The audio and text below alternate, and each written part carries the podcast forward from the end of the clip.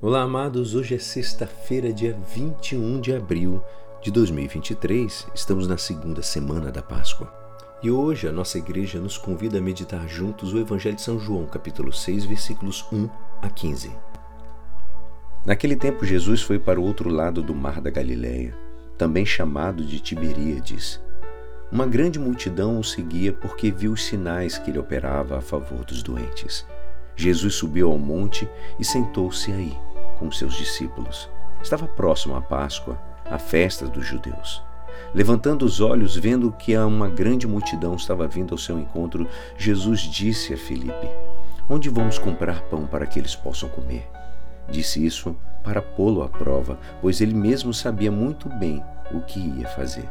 Filipe respondeu: Nem duzentas moedas de prata bastariam para dar um pedaço de pão para cada um. Um dos discípulos, André, o irmão de Simão Pedro, disse: Está aqui um menino com cinco pães de cevada e dois peixes. Mas o que é isso para tanta gente?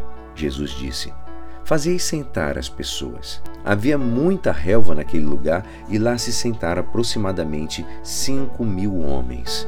Jesus tomou os pães, deu graças e distribuiu-os aos que estavam sentados, tanto quanto queriam, e fez o mesmo com os peixes.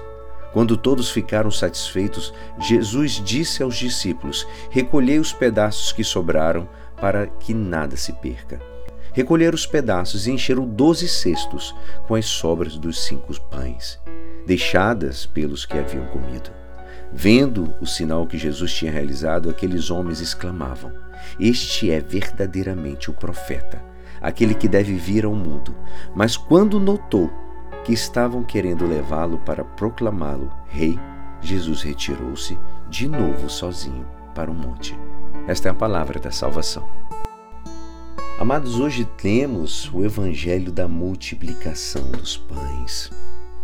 A preocupação dos apóstolos diante de tanta gente faminta nos faz pensar hoje em uma multidão atual, não, faminta, mas ainda pior, afastada de Deus com uma anorexia espiritual que impede de participar da Páscoa e conhecer a Jesus. Não sabemos como chegar a tanta gente. Alenta-nos, na leitura de hoje, uma mensagem de esperança. Não importa a falta de meios, amados, mas temos recursos sobrenaturais. Não sejamos realistas, entende? Mas confiantes em Deus.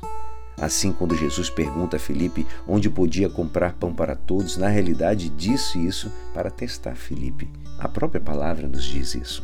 O Senhor espera que confiemos nele. Ao contemplar esses sinais dos tempos, não queremos passividade, ou seja, preguiça, fraqueza por falta de luta.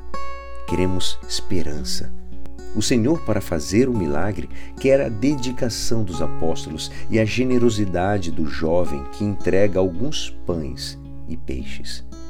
Jesus aumenta a nossa fé, obediência e audácia, embora não vejamos logo o fruto do trabalho, da mesma forma como o camponês não vê brotar a planta logo depois da semeadura.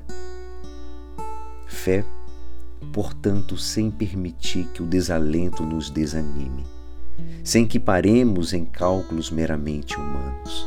Para superar os obstáculos, há que se começar trabalhando, empenhando-nos inteiramente na tarefa, de modo que o nosso próprio esforço nos leve a abrir novos caminhos.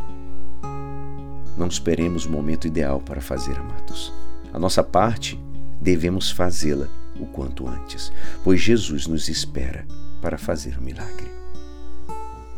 E é assim, esperançoso que esta palavra poderá te ajudar no dia de hoje que me despeço. Meu nome é Alisson Castro e até amanhã. Amém.